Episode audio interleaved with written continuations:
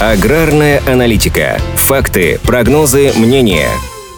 Поставки российского зерна за рубеж по итогам августа достигли рекорда – 6 миллионов 750 тысяч тонн, из которых на пшеницу пришлось 5 миллионов 360 тысяч. При этом аналитики Русагротранса полагают, что в сентябре эти показатели вырастут до 5,5 миллионов тонн пшеницы и до 6 миллионов 900 тысяч тонн в целом по зерну. В Российском зерновом союзе также ждут рекорда по экспорту зерна, но уже по итогам года, поскольку ожидания по урожаю достаточно оптимистичные, а переходящие запасы с прошлого года остались высокие. Тем временем в Российском союзе экспортеров зерна прогнозируют главный рост цен на пшеницу из-за увеличения затрат на производство. На внутреннем рынке ожидается та же картина, что для российских аграриев будет выгодно. Пока же с 6 сентября экспортная пошлина на пшеницу после снижения пошла вверх и составила 4007 рублей 60 копеек за тонну. Неделю назад было 3729 рублей 20 копеек. Но в целом эксперты отмечают, что потери прибыли сельхозпроизводителей из-за введения пошлин достаточно существенные и связаны в основном с тем, что из-за этого механизма цены на внутреннем рынке снижаются. С 1 сентября в России стала действовать экспортная пошлина еще и на минеральные удобрения. Общая ставка установлена в размере 7% от таможенной стоимости, но для разных видов удобрений минимальная ставка в рублевом эквиваленте отличается. Например, для фосфорных она составит 2100 рублей, для калийных – 1800 рублей, а для азотных – 1100 рублей. Еще на два вида минудобрений ставку решили не вводить вовсе. Пошлину на экспорт удобрений установили на 16 месяцев. Она будет действовать до 31 декабря 2024 года. Изначально ее ввели с начала 2023 года, но только если цены станут выше 450 долларов за тонну. Данный механизм не сработал. Цены выросли, а спрос упал. По оценке Минфина, при текущем размере пошлины потери производителей составят в среднем до 10% от прибыли. При этом в ведомстве полагают, что на развитии отрасли это не скажется негативно ни в ближайшей, ни в долгосрочной перспективе. Аналитические центры в основном основном называют цифры потерь в пределах 5-7%. Причем в большей степени пострадают, что логично, производители сложных удобрений. Но самый весомый риск – вероятность того, что компании начнут сокращать объемы производства удобрений, а это совершенно точно отрицательно скажется на всем российском аграрном секторе.